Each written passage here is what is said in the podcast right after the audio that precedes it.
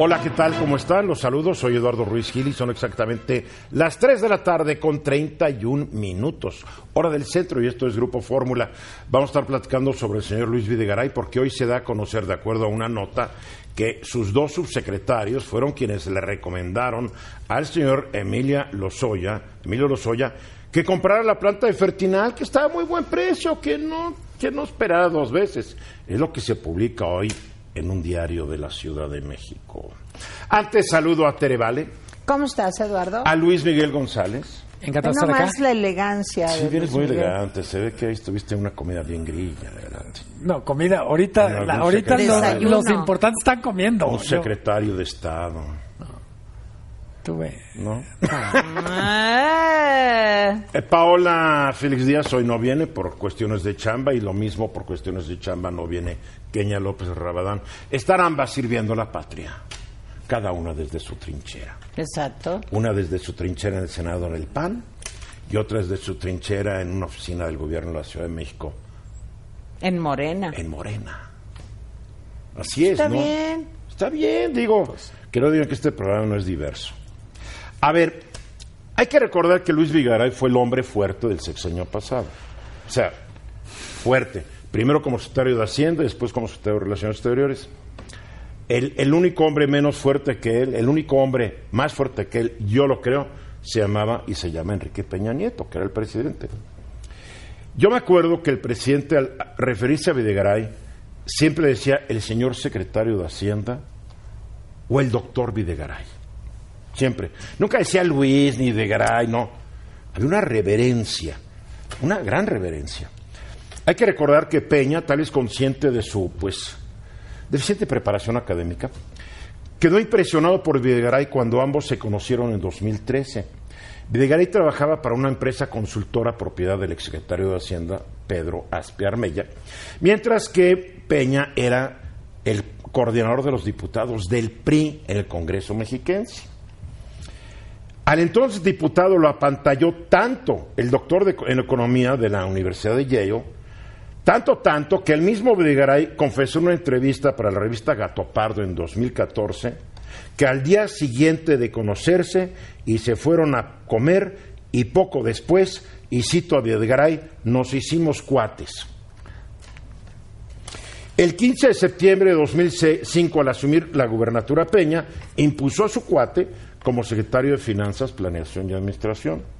Y después, como los dos ya estaban en el plan de lograr la presidencia en 2012, pues para darle un bañito de poder legislativo, Peña lo impone como candidato a una diputación plurinominal en 2009 y llega Videgaray a la Cámara de Diputados, donde es el secretario de Finanzas, es el presidente de la Comisión de Presupuesto. que es una especie de Secretaría de Hacienda desde el Legislativo. En la Cámara de Diputados. También asignan Sí, presupuesto. Sí, sí, sí. Esta chamba la tuvo hasta el 29 de marzo de 2011, cuando también por instrucciones del- de, su, de su cuate, am, pues lo mandó a coordinar la campaña de goberno- para gobernador de Rubiel Ávila Villegas. Que Rubiel Ávila Villegas creo que no estaba nada contento, pero bueno, dijo, "Pues sí, gracias, ¿Quién no estaba nada contento? Ávila. ¿Por qué? Pues porque le impusieron un coordinador que no era gente de él. Bueno, pero, Porque lo trataron así como... pero pues, si va a ser el gobernador, pues, bueno, yo digo, ¿verdad? A veces tu ingenuidad me pasa. Sí, soy campanita. Imagínate, tú eres el gobernador. Es lo mismo que le pasó al pobre de mí después cuando le impusieron un coordinador de campaña y así le fue. Así le fue. Ok. Pocos días después de que ganara la presidencia el señor Peña Nieto, nombró a Videgaray su coordinador de equipo de transición y el 1 de diciembre, secretario de Hacienda, aclarando que Videgaray jamás trabajó en la Secretaría de Hacienda. No traía una carrera hacendaria, como se dice. Quienes los conocen dicen que si bien la amistad entre Peña y Videgaray nació en 2003, esta se transformó en una sociedad de mutuo beneficio cuando el primero asumió la gubernatura mexiquense. De ser amigos, pasaron a ser socios. Se dice, se comenta y se rumora que ambos son inmensamente ricos porque supieron aprovechar muy bien su poder para hacer grandes negocios. Es probable que en solo 13 años acumularan fortunas fantásticas. En 2016, un alto funcionario que entonces trabajaba en la oficina de la presidencia, cuyo nombre me reservo, me dijo que un día los cuates se distanciaron. Cuando le dije, ¿por qué están peleados estos cuates? Me dijo, es que el presidente se enteró que Videgaray estaba haciendo unos negocios y no le avisó. Bueno, ¿y por qué se enojó? Porque no lo incluyó. Bueno, aparentemente platicaron y se hicieron tan amigos como siempre. El mismo funcionario me dijo que Emilio Lozoya Austin fue cesado de Pemex en febrero de ese mismo año 16, después de tratar de hacer unos negocios que Videgaray ya había asumido como suyos y de su socio en Los Pinos. Yo no sé, las autoridades deberían investigar si el presidente y su amigo son ricos o no, deberían averiguar si sus fortunas son bien habidas, pero eso es algo que aparentemente no va a suceder, porque para el presidente Andrés Manuel López Obrador, más importante que castigar a los corruptos de antaño es, y lo cito, gobernar con el ejemplo, como hoy lo dijo en su conferencia de prensa. Peña y de Garay, mientras tanto, pueden respirar tranquilos, mientras tanto, ¿eh? mientras un cambio de opinión, porque quienes ya no deben estar respirando tranquilos son los que yo mencioné, dos subsecretarios de Videgaray, que eran el señor Fernando Aportela, que era el subsecretario de Hacienda, y el señor Miguel Mesmacher, que era el subsecretario de Ingresos, porque hoy, de acuerdo a Javier Cuello Trejo, el abogado de Lozoya, ellos le dijeron que comprara Fertinal. Tarararán. Está bueno este chisme, ¿no?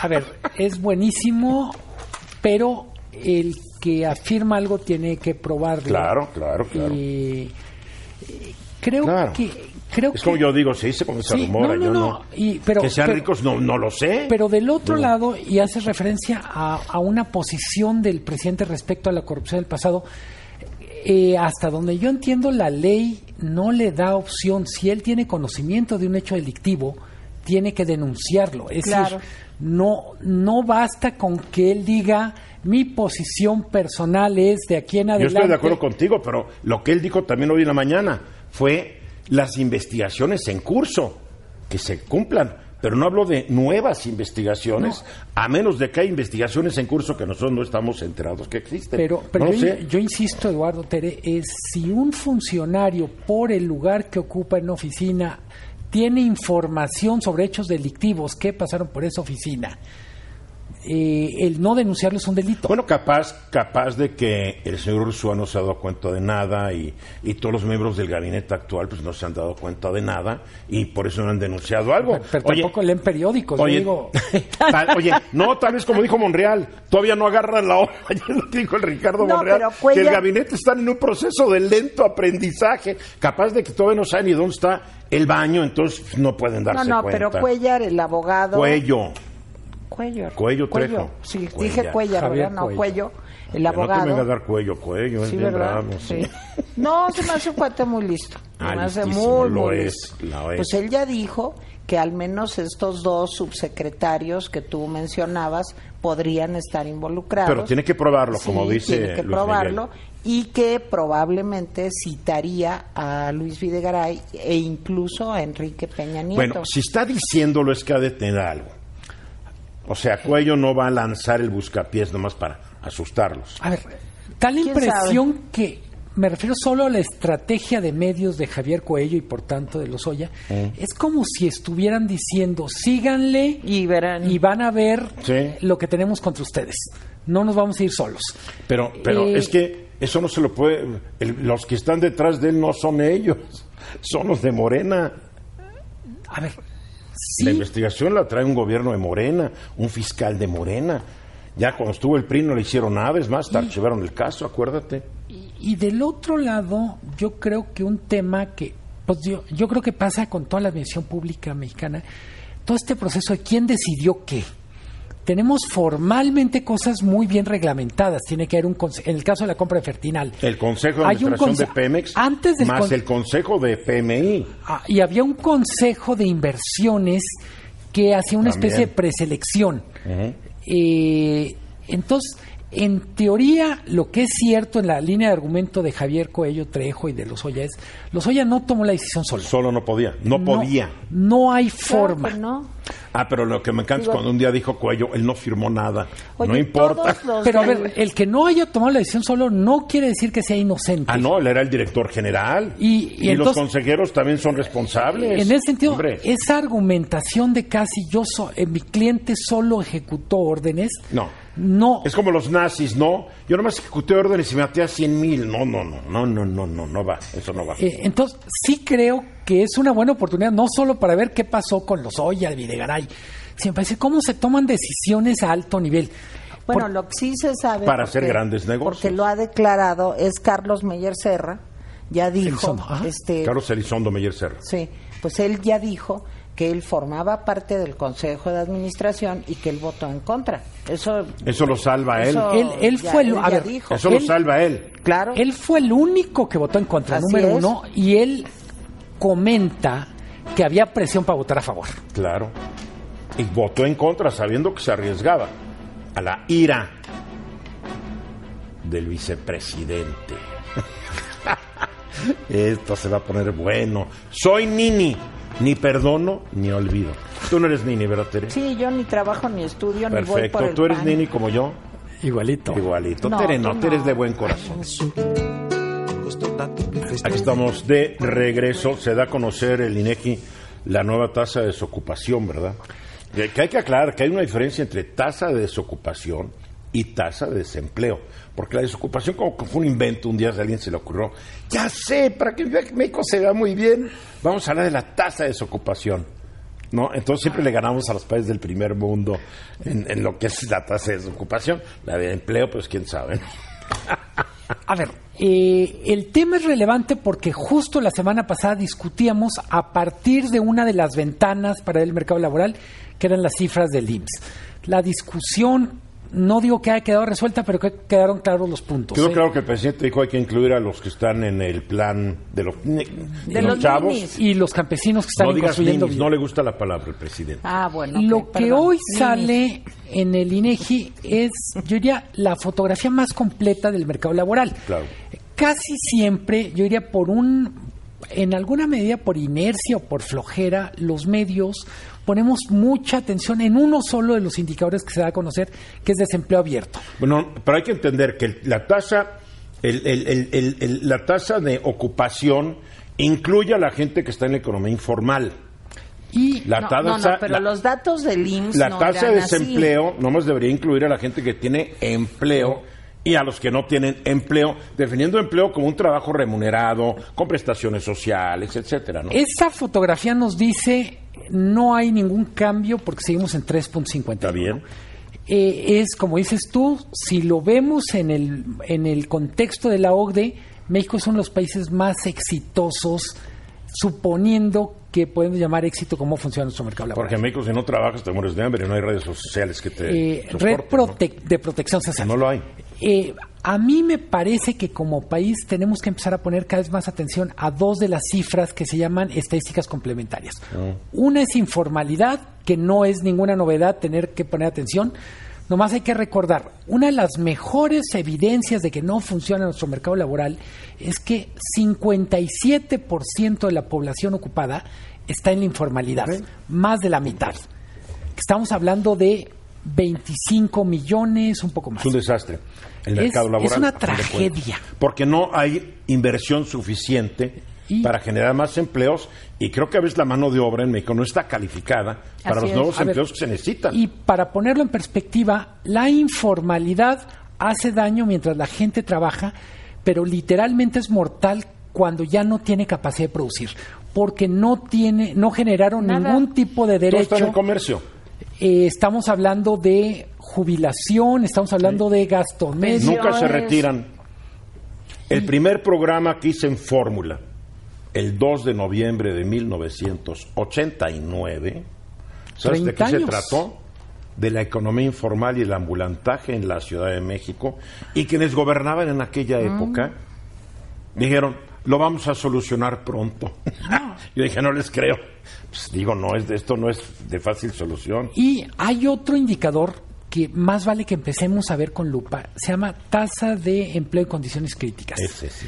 Eh, en México 19%, 19.5% de la población está en condiciones críticas.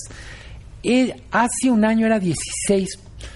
¿Qué son condiciones críticas? Gente que trabajando gana menos de un salario mínimo o gente que requiere trabajar más de 48 horas a la semana literalmente para alcanzar la línea de flotación. O sea, gente que...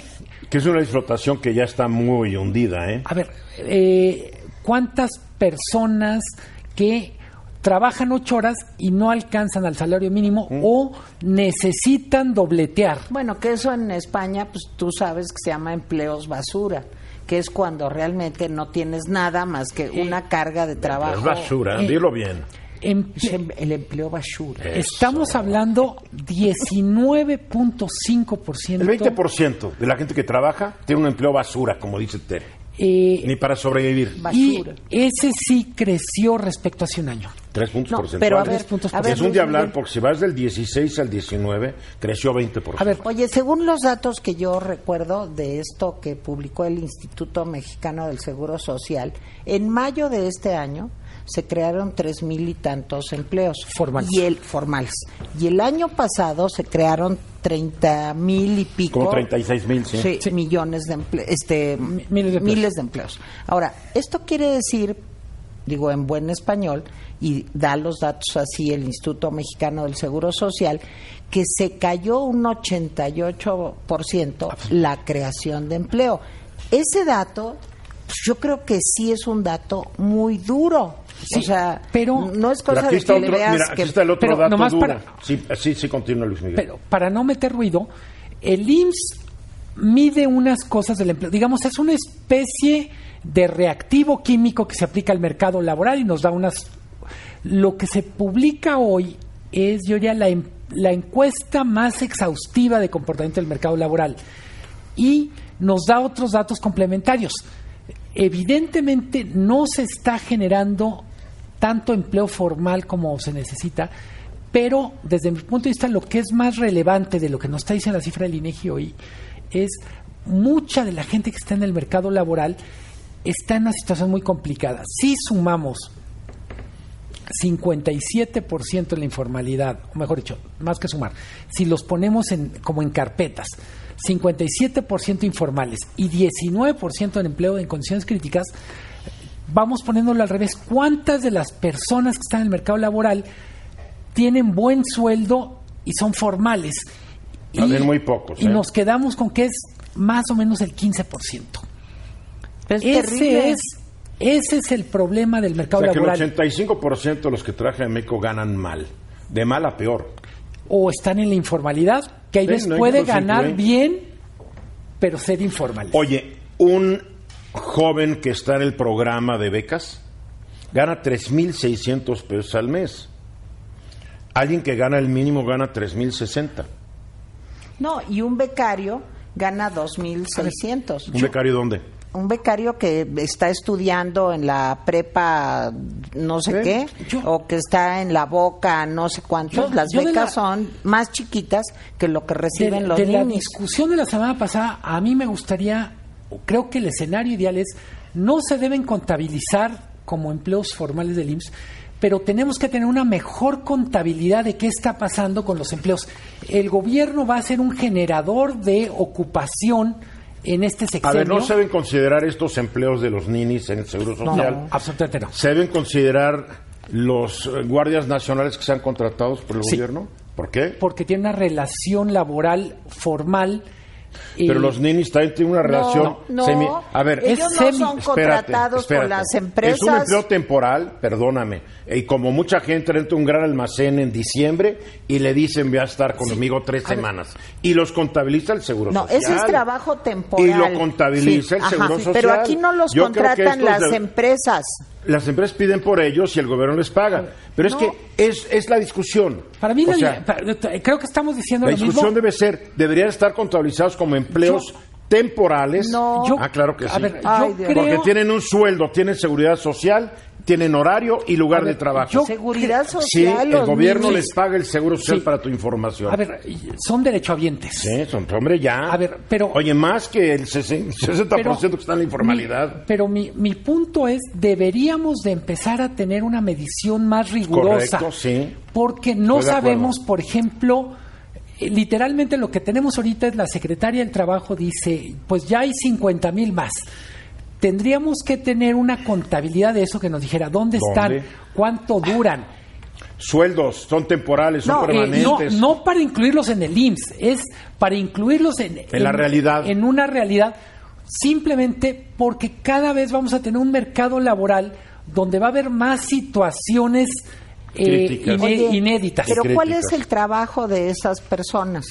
Estas personas a las que no hay A que ver. decirles ninis, que van a trabajar a una empresa grandota y que lo que hacen es nada. Tú no, No, lo a sabes, ver, a ver. falso de toda Pero, falsedad. oye, pues yo he tengo amigos con empresarios también. que tienen, si ¿Sabes no hacen nada, los pueden correr. Yo también. perdón, y pero- lo aceptan pero eso, como... pero eso, no, pero- ese ya es pero- de modo. estos empresarios. Sí, pero- Perdóname. pero mi la punto- persona va a trabajar según un programa que le eso, armen y tienen lo una conduzcan. actividad productiva. Sí, claro que sí. Ah, Yo quiero que, Está bien que ver, tú que estés enseñen. Está bien que Pero, para ti todo esté mal y lo que estuvo antes estuvo Pero, muy bien. ¿Quién Pero ¿sabes qué? Si no, sabes qué está pasando, No empieces a hablar del pasado, ¿eh? Es que Porque eso es lo que te encanta. Tere, mi punto es, ¿Ya lo pasado, pasado?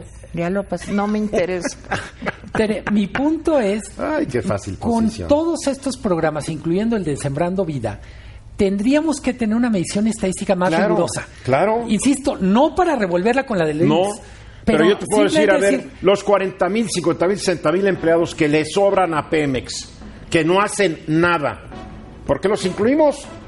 porque tiene una relación laboral formal. Pero no producen nada usando el término que dice Tere. Ah, no, de Llegan, acuerdo. se sientan y no hacen A nada. ver, ¿Cómo y sabes? pasa- Ahora Porque te he hablado con gente de Pemex y mi hijo trabajó en Pemex Pues y yo lo también he hablado Pero con también- empresarios. Mensajes y Y- regresamos. Y, también en el sector privado hay gente que no hace nada. Tere es una de ellas. Ah, Aquí estamos de regreso, un minuto después de la hora. La producción petrolera es un lío. Sube, baja, sube, baja. El presidente dice que ya se estabilizó eh, con base en los resultados del mes pasado. Sin embargo, también se puede caer. A ver, ¿quién, quién sabe de esto? Aunque, aunque puede defender al presidente, porque es diputado federal por Morena, y paisano del presidente, porque es diputado federal por Tabasco, es el presidente de la Comisión de Energía de la Cámara de Diputados, quien está conmigo, Manuel Rodríguez González. ¿Qué hola, Manuel? Muy bien. ¿Todo bien? Muy contento de estar aquí en tu programa, Eduardo, y de poderme dirigir al, al amplio auditorio. Yo siento que en el tema del petróleo todo el mundo opina, todo el mundo sabe y nadie sabe realmente. Es una industria muy compleja, es de las industrias más complejas del planeta Tierra. Am, por eso necesita ser muy técnico y haber estudiado, haberse dedicado muchos años a este estudio. Por eso nosotros tenemos acá a Manuel Pech como uno de nuestros asesores, que tú lo conoces. Sí, cómo no. Y sabe, y sabe la materia. Cuando el presidente López Obrador dice que la producción cayó en mayo, pero que ya se recuperó en junio, ya podemos cantar victoria, que ya se estabilizó la producción. Yo estoy convencido que sí. ¿Por qué? Eh, porque pues hay todo una planeación para efectos de, por un lado, los pozos que se están agotando, reponerlos para mantener la producción que ya teníamos, pero también hay un plan para incrementar la producción.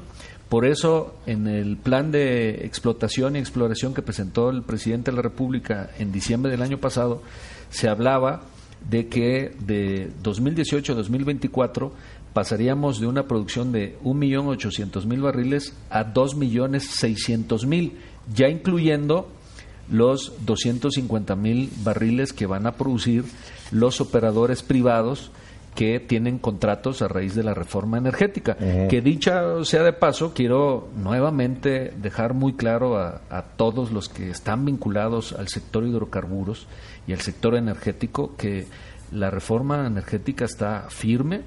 Sin embargo, se cancelaron las rondas, las licitaciones, y como cuando el presidente dice que no produjeron nada, bueno, es que está comprobado que mientras tú ganas una licitación y sacas una gota de petróleo, se te pueden ir siete años. ¿No será que el presidente está pecando de inquieto y de, y de ya rápido? Y no se puede, aquí hay tiempos. Claro, Siete claro. años se pueden llevar. Una licitación petrolera, yo estaba leyendo, se puede llevar en los países donde se hacen bien las cosas entre dos y tres años una licitación. Aquí fue más rapidito, ¿no? Ahora ya estamos viendo por qué, ¿no? Porque es Máger y Videgaray y todo eso, ¿no? Pero am, Sí, yo, yo aquí no lo que- necesitamos más participación de la IP. Primero, lo que aclararía es que más que cancelados, están suspendidos. Bueno, es pues- decir, están, están esperando ver resultados. Pues- Por otro lado, también... Entonces vamos a esperar al presidente que llegue en el 24. No, ¿por no, no, no, no, no, no. Por- eh, eh, también hay, hay que recordar que el presidente es un agente de empuje y lo sé, que está no haciendo, se niega. lo que está haciendo es motivando y, digamos, este, presionando a Pero, que los ver, operadores pero un operador se necesita más- motivación. La motivación es el lucro. Claro. Digo, ni modo que estén ahí. Ay, no hay que hacer nada. No, no, pues ellos tienen que recuperar inversiones. Afortunadamente, muchos de ellos ya están en una etapa en donde a partir del 2020 incrementan ya la producción y se va a reflejar en los datos ya de la Porque producción los total del 150 mil país. barriles se me hace ridículo. Bueno, es que recordemos que dentro del porcentaje del territorio nacional petrolero que se destinó para que lo puedan explotar a través de la reforma energética operadores privados representa el 20% del territorio y lo que se contrató es aproximadamente un 20% Sí, de sé. ese de ese tramo, es decir, es poco. Y El en ese territorio tienes que empezar a, hacer pozos y muchos de ellos, la mayoría, no tienen petróleo hasta que llegas y le pegas al petróleo, ¿no? Claro. Ahora, pero no sería bueno des- suspender estas licitaciones. Lo que el país necesita es producción. Si algo yo he aprendido de Ramsés es producción, producción y más producción. De nada nos sirve una nueva refinería o 20 refinerías si no tenemos el producto, que es el petróleo. Claro. Am, hoy el presidente dijo no va a haber fracking.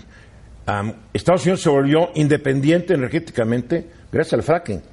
A menos que nosotros seamos tan, tan chiraspelas que no necesitamos el fracking. Am, no estamos poniendo a licitación aguas profundas, cuando ahí puede haber mucho más petróleo y sacarnos del lío más rápido. O sea, no lo sé. Yo, pues, yo te hago estas preguntas porque no entiendo nada. Soy un ignorante absoluto. Bueno, eh, regresando al tema de, de que la reforma está firme y continúa, es que al incrementarse la producción por parte de los operadores privados, a Bueno, partir va firme, pero año- está suspendida. Sí, y estoy seguro que, que va a continuar. Ojalá. Lo que sí es un hecho es que Pemex se va a fortalecer. Este año 2019, los diputados federales le otorgamos un incremento neto de 12.88%. Pero para las calificadoras no es suficiente. Ve, les- ya le, ac- le acaban de bajar la calificación a Pemex. Y en un momento se la, nos, nos la mandan a chatarra y eso le va a pegar a la deuda soberana del país. sí, en, en Algo esa, más se tiene que hacer. en esa parte eh, yo creo que están siendo muy injustos Yo lo con sé, México pero y oye, con... yo lo sé, pero cuando yo era chico y mi mamá me castigaba, yo le decía, es que no es justo. ¿Y ¿Sabes qué me decía mi mamá? La vida es injusta.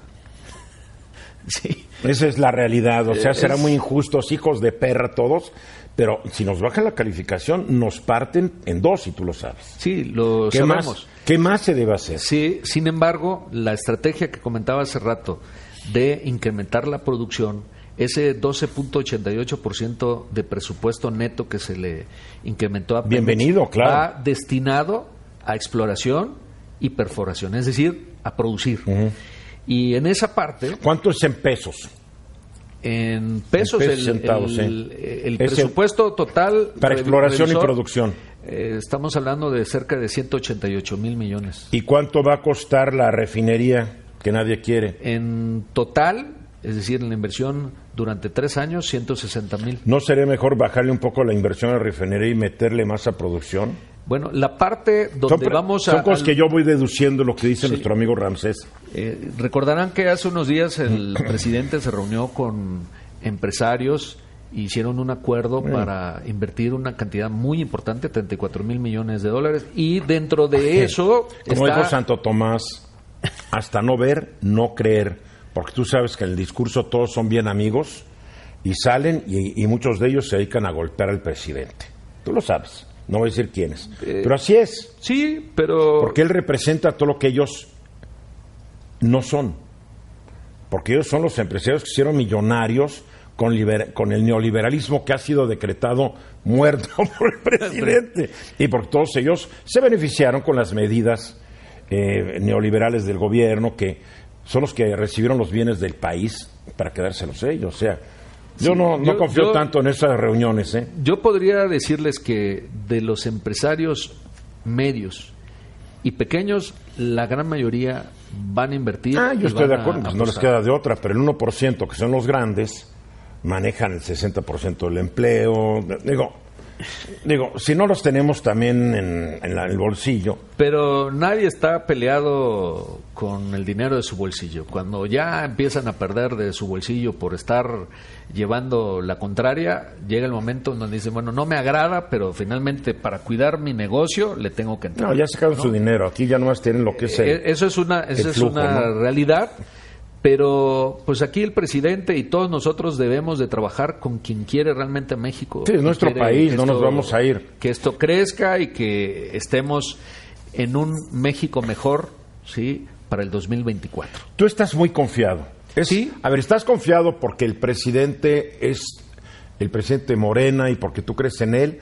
¿O estás confiado con bases bien técnicas, sólidas y numéricas? Estoy confiado por el conjunto de todo esto. Primero porque conozco personalmente al presidente de la República. Yo también, pero, yo, no, yo pero se no me quiere.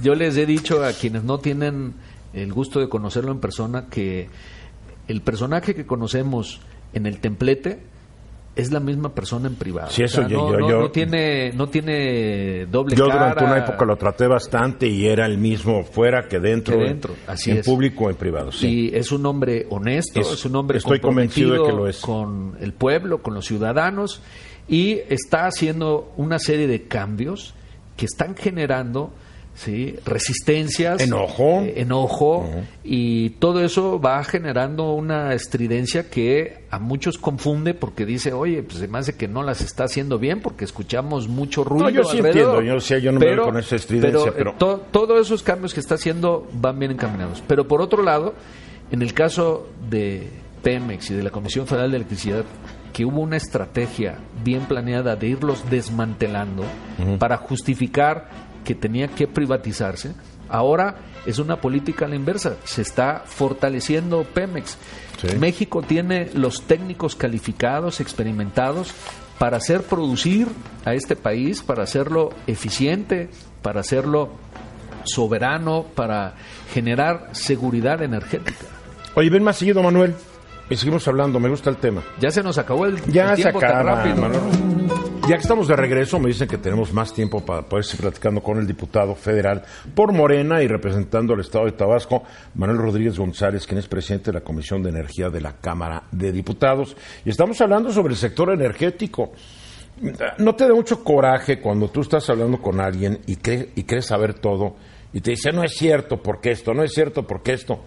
Y dices, no estamos muy desinformados y no debería ser el gobierno más para informarnos, sino debería ser Pemex y la CFE más para informarnos, decirnos cómo encontraron las empresas y por qué es tan difícil darles la vuelta.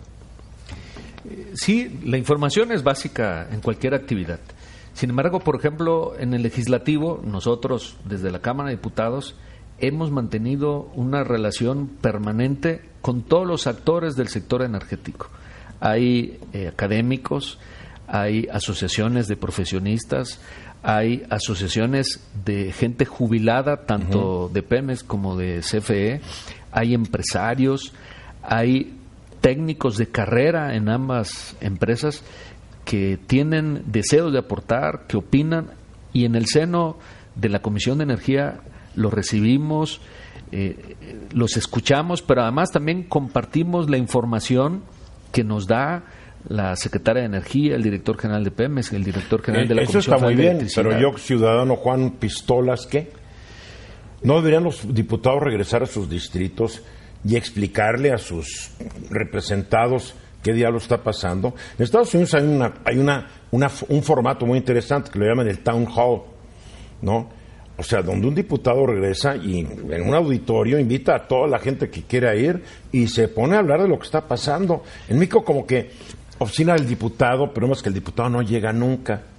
Hay un, des- hay, hay un desconecte entre los legisladores y los representados. Eh, Qué, qué bueno que comentas eso, porque ahorita que es receso legislativo, lo que estamos haciendo muchos de nosotros es regresar a nuestros distritos a informar. Hablo del caso ¿Tú cómo particular. llegas? ¿Cuál es el distrito tuyo? El mío es la capital de Tabasco. Villahermosa. El primero, ¿no? Y, por ejemplo, la semana pasada estuve en la colonia Casablanca, segunda sección, Mm. el- la colonia El Espejo, segunda sección, y Gaviotas Sur. ¿Y por Gaviotas no es del otro rentas en lado. un río. auditoriote, un cine, algo, y a ver, aquí estoy, y a las buenas y a las malas, ¿no? Porque tampoco se trata, ay, Sí. diputado, yo el diputado Lo, también. lo- lo voy a hacer en el mes de septiembre, ese. Mm. ¿Por qué? Pero Porque cumples un año en el cargo. en el cargo y no me para- hice más seguido. No, Yo bueno. estoy metido en líos. Pero, pero, pero te, te comento el formato. A la gente le gusta que los vayas a ver a donde viven. Y lo que hago es que no puedes, visito, digo, también que- visito que se casa por casa algunos Pero y luego que una asamblea informativa. les voy a explicar lo que es Pemex y cómo ve el No, asunto. no, lo que hago casa, casa por casa es convocarlos a que asistan a la asamblea. Ah, bien. ¿Sí? Bien. Y ya en la asamblea tenemos una reunión de dos horas, ¿Es tres pura horas. gente morena? No, es Ah, bien. eh, no, no, no, no. Abierto al público. Eh, en el caso particular y es el espíritu que, que impregna a Morena es las elecciones ya quedaron atrás. Ahorita esto es para todos. No Oye, importa por y quién hayan votado. Obviamente les hablas de un bolón de cosas, pero tú eres el presidente de la Comisión de Energía. Les tienes que obviamente hablar sobre el problema energético y qué soluciones se le están dando. Sí, Porque por el país ahí se la está jugando, es no nos queda de otra, O sea, porque es eh, la gran hay industria que, de hay que recordar que tenemos una gran riqueza en el subsuelo. Es innegable. Que de nada sirve que esté abajo, ¿eh? A- al ritmo de consumo de hoy día, en petróleo tenemos por más de 130 años y en gas 137. Pues Ojalá nos lo vayamos a votar otros oche... Ahorita ya llevamos 80 años donde la verdad no se vieron muchos resultados, ¿eh? Pero por lo que- mismo, en, en la cuarta transformación estamos tratando de cimentar una nueva forma de gobernar y una nueva forma de trabajar. Los noruegos no tenían petróleo hasta que descubrieron que había petróleo en el mar no- del norte. Armaron un fideicomiso, lo abrieron a la entidad privada, ellos tienen su empresita petrolera, pero al verlo Sí. y los privados pagan el 85% de impuesto de cada barril que sacan y del valor comercial, se quedan con el 15 y aún así es negocio. Sí. Y Hace han creado rato, un fideicomiso gigante que ha subido, ha, ha elevado el nivel de vida de los noruegos. hace rato comentábamos que eh, la reforma energética sigue firme, pero además que va a haber una gran participación de la iniciativa privada. Eh, lo que está preparando Pemex son unos nuevos contratos en donde la empresa privada va a ser quien invierta, quien corra el riesgo y que en función de la producción es que va a poder recuperar su inversión y tener un margen de O sea, a los noruegos no les da ni eso, ¿eh? A los noruegos les dicen, tú me pagas el 85, ganes o pierdas, Angelito. A mí, Eh, tenemos un mecanismo similar y ese es el que aplica para quienes entraron a las rondas Sí. y que tienen contratos. Ellos van bajo un esquema. ¿por qué dejaron así. recuperar? Pues que recuperen de lo- del 15% que les quede. Sí, eh, el- el- el- está planeado de tal forma que siempre quien gane más sea el Estado El mexicano. problema es que el problema que hemos tenido con estos esquemas es que los particulares primero se llevan todo. Ya que recuperaron su inversión y están ganando algo, a veces ya no les interesa tanto el negocio. Lo vimos con carreteras, lo- o sea, lo vimos con esta onda de privatizaciones que se hicieron durante la época neoliberal. Sí, nada más que aquí la reserva sigue siendo de México. Sí, claro, igual Y no que- eres de ellos. Y que desde el momento en que empiezan a producir, ya entra recurso para el Estado mexicano. ¿Qué se hace con aguas profundas donde los dueños de la tecnología no quieren ser socios de nadie? O me, comp- o me, rent- o me compras o rentas la tecnología o nada. Y van con el 15% de utilidad. Eh, muchos de los eh, contratos de las rondas son de aguas profundas y ya están trabajando. Sí, Sin tardan embargo, años, sí. tardan años. Eh, mínimo 10 años y estamos hablando de que estos empezaron en el 2014 2015 Sí, su producción tres, cuatro años, sí. si acaso se logra ver a principios de 2025 y en futuras rondas podrían entrar las de aguas profundas porque son las más ¿Y riesgosas. por qué no meterlas las más de una vez sabiendo que va a tardar tanto tiempo el desarrollo? Por eso, por eso decía, ahorita se detuvo para revisar todo y poner orden. Mm. Eso es lo que nos O platican. sea, que las cosas se hagan con un orden. desorden los Oya y el que estuvo antes y el que estuvo después. Pa- pareciera chisme, pero sí. Qué bárbaros. El presidente, ¿qué tan metido está en el tema energético? Porque lo comenta en sus conferencias de prensa, pero el presidente enfrenta 20 mil broncas. Tema de migración, tema de delincuencia, inseguridad. O sea, el petróleo es una- un porcentaje de su tiempo. ¿Se reúne con usted los diputados de la Comisión de Energía o se reúne más con el director de Pemex y la secretaria de Energía? En realidad- ¿Cómo funciona la dinámica? eh? En realidad se reúne más con eh, su gabinete, es decir, con el equipo de gobierno. Con nosotros como comisión no, pero como diputados sí hemos tenido. ¿Y ustedes como comisión qué tal se reúnen con Rocío Nale, la secretaria de Energía y con el director de Pemex? Con ellos sí tenemos una reunión, una relación fluida. Eh, muy seguido tenemos reuniones con el director general de la Comisión Federal de Electricidad, con el director general de Pemex, con la propia secretaria de Energía. Lo tenemos de manera eh, no íntegra necesariamente, es decir, Sí, toda la sí, comisión sí, sí, obvio, de obvio. manera conjunta, pero sí una representación de integrantes secretarios. que vamos Ahora, y de- planteamos cosas. De la comisión, ¿cuántos se entienden de lo que están hablando? Yo me acuerdo que una vez a un amigo mío lo pusieron, bueno, no un amigo, era un conocido, lo pusieron de, secreta- de presidente de la Comisión de la Defensa y, y creo que lo único que sabía es que había hecho el servicio militar y no sé si no pagó el teniente para no ir. O sea, ¿qué tanto saben? Lo Los que- partidos lo que- se preocuparon. Lo que les puedo decir es que todos tienen interés en el tema y tienen interés de que a México le vaya bien. De todos Lo que sí ¿no? reconocen muchos es que no tienen los conocimientos integrales que se requieren para poder opinar en una ¿Y cómo industria tan legislar si no compleja. saben? Lo que hemos estado haciendo es que ya organizamos, por ejemplo, un seminario de fundamentos del sector hidrocarburos en México.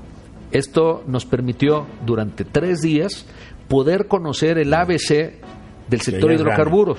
Ya nos, ahora sí, ya nos vamos. Bueno, Rodrigo González, gracias. Ven más seguido. El tema es fascinante. Pues yo encantado de la vida Órale. vengo y seguimos Ya, platicando. platicando. Manuel es el diputado federal por Morena por el Estado de Tabasco y presidente de la Comisión de Energía de la Cámara de Diputados. Gracias por venir, Manuel. Muchas Vamos a los gracias. mensajes. Continuamos.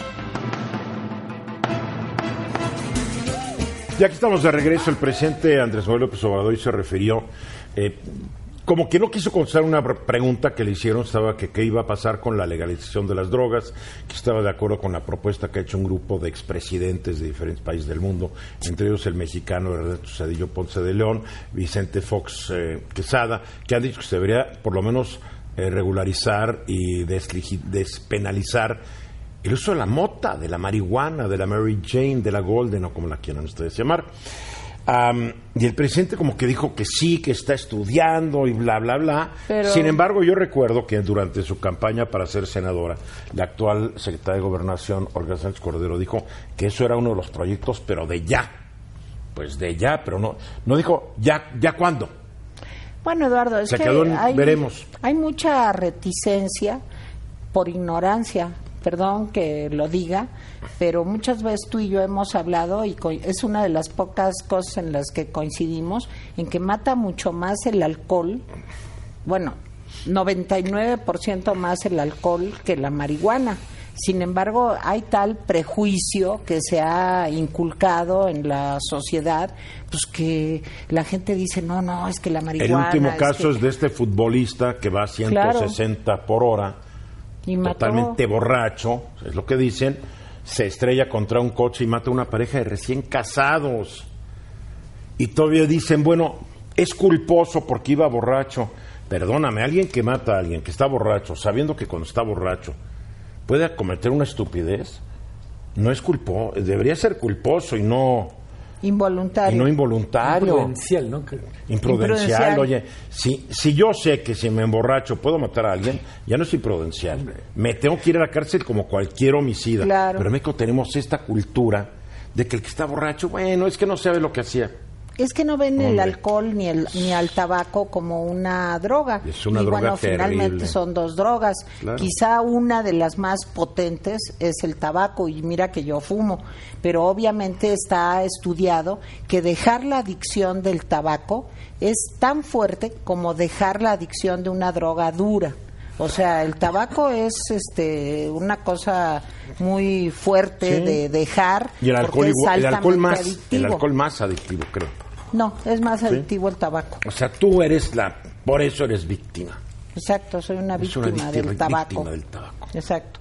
Bueno, pero mira, lo que les quería compartir es que según los datos más recientes, ha ¿De qué años aumentado- son los datos más recientes? Pues yo tengo Porque aquí risa, datos ¿no? de la UNAM porque la encuesta nacional de adicciones todavía no se presenta la de este año. Entonces, es que se tengo hace cada datos- tres años, sí, ¿no? Tengo o sea, tenemos datos un del programa de adicciones 2000, terrible, pero lo hacen cada tres 16, años. sí. Entonces todavía no hay, pero sí se sabe por otras investigaciones que han hecho otros grupos, como la propia Universidad Nacional Autónoma de México, que el consumo de drogas ha aumentado en México en un 200%, especialmente en niños y en niñas.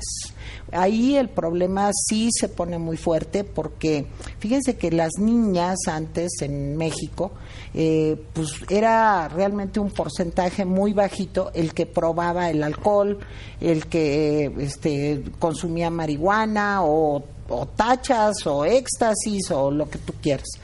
Y lo que se ha visto es que las mujeres, cada vez las niñas y adolescentes, cada vez se van emparejando más con los hombres. Ahora, al parecer, esto hay muchos estudios que están intentando probar. Al parecer las mujeres tenemos un grado de adictividad, por decirlo así, más alto que los hombres. O sea, las mujeres eh, somos un poco más propensas a adquirir una adicción que un hombre. En ambos casos, Por algún caso- gen que tienen más las mujeres. se hombres. está especulando si es algo del procesamiento de información cerebral. Ustedes saben que los Pero todo cerebros responde a fin de cuentas a un gen que está dando una instrucción. eh, todavía no se ha podido definir Lo eso, que yo leí, Eduardo. Pero bueno, leí. lo que yo te quiero decir es que también puede ser algo que tenga que ver con la fisiología cerebral. Nosotros las mujeres tenemos un cerebro distinto al de los hombres. No les gusta mucho decir eso a las feministas porque creen que eso nos hace inferiores. No, nos hace nomás diferentes. Nosotros, por ejemplo, los dos hemisferios del cerebro están más interconectados. Hay una cosa que se llama cuerpo calloso que comunica los dos hemisferios cerebrales. Y ustedes la comunicación entre los dos hemisferios es chiquita. En cambio, las mujeres tenemos un puentezote entre los dos hemisferios cerebrales. Y ¿Qué eso tal, da... eh? ¿Qué tal? ¿Cómo bueno, sientes? y te quiero decir Nos que está eso da- humillando. No, Lo está explicando muy bien. Nos No, está humillando. ¿por qué? No, lo está explicando también que no lo entiendo, no doy para Ay, entenderle. ¿cómo no vas a ¿Qué entender? implicaciones tiene esto en términos de política pública? O sea, no, a ver, es que Pues está- mira, empezamos- yo creo que es un asunto que debería de prevenirse la adicción al alcohol, al tabaco, a la marihuana, a lo que sea. Y cuando lo Es haces algo que prohibido, debería- está peor. Que debería prevenirse.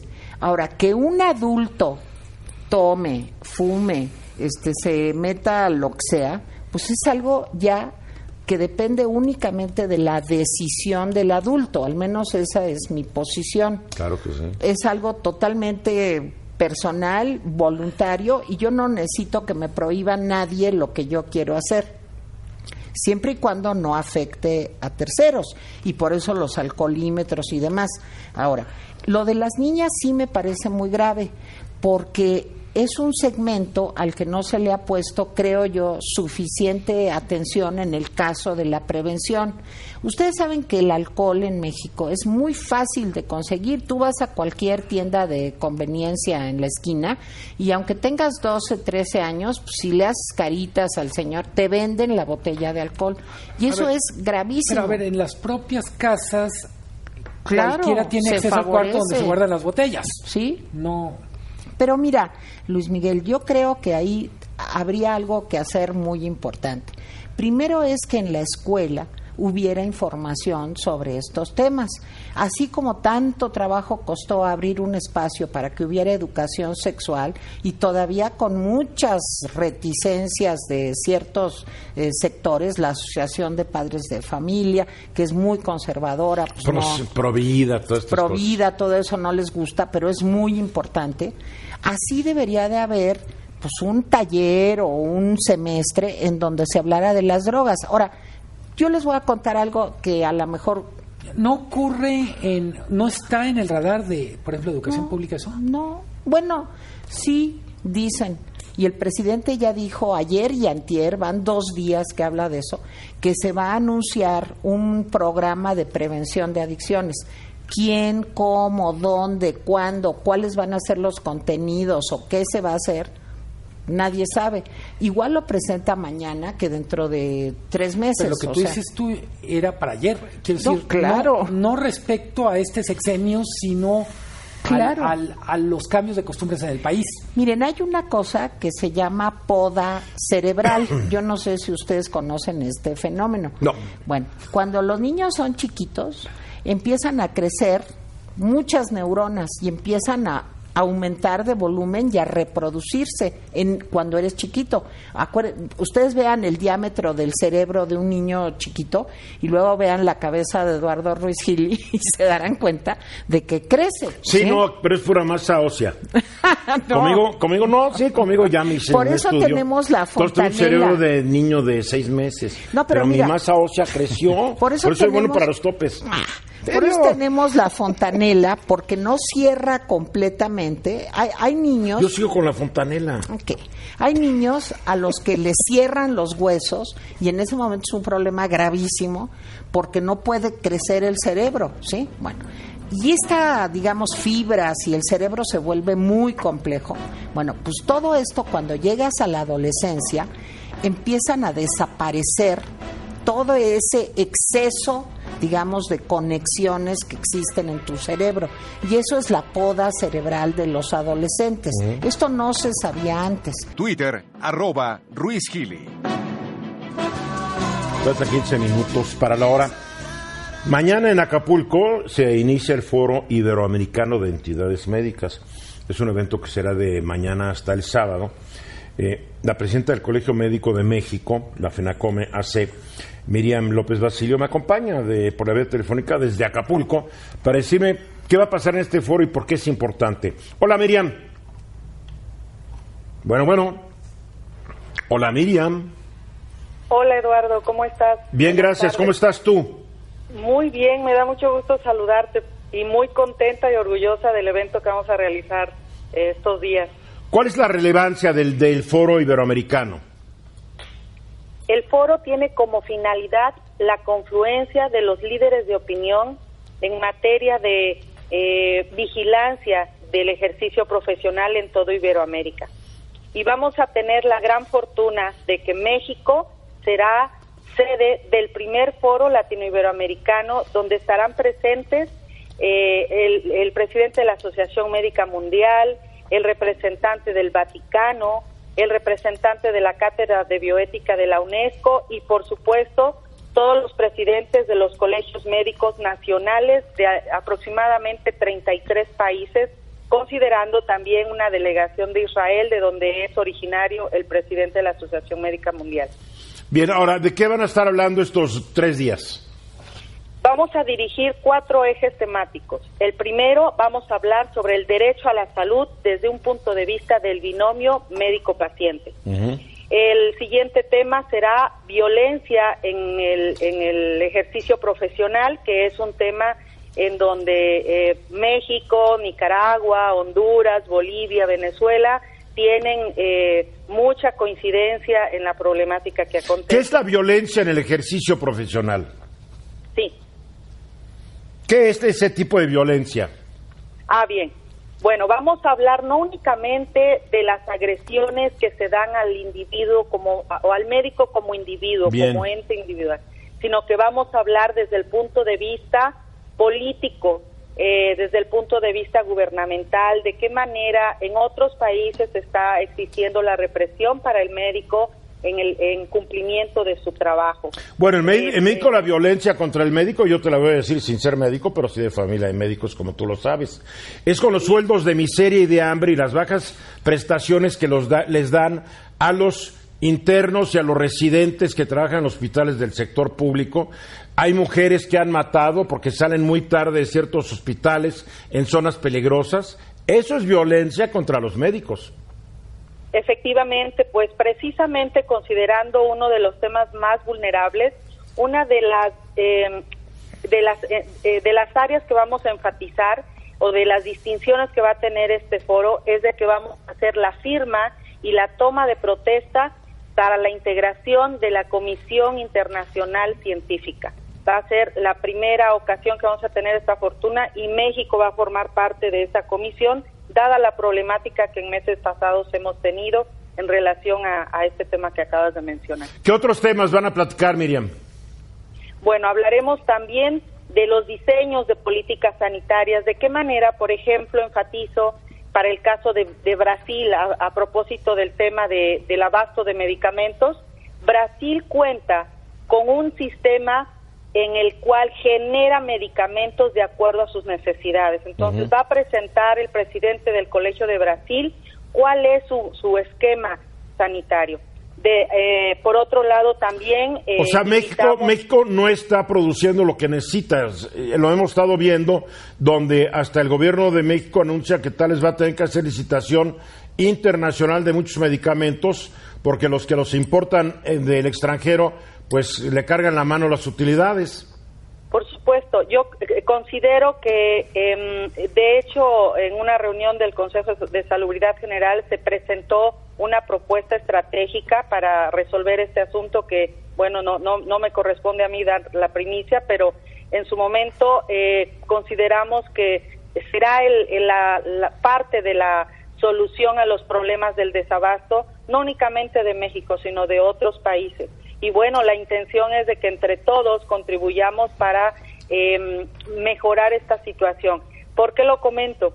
El médico tiene una gran responsabilidad porque es quien prescribe el medicamento Claro. pero debe de conocer qué tipo de medicamento puede ofertar o puede ofrecer al, al paciente sin que esto genere un deterioro de la calidad del medicamento que va, que va a, a dar para determinado padecimiento. Correcto. Nosotros podemos tener dos o tres opciones, hay medicamentos de elección y sobre eso dirigir el tratamiento a dar. Pero ¿Cuál es el cuarto tema que van a manejar, Miriam? bueno, el cuarto tema es precisamente la seguridad del paciente.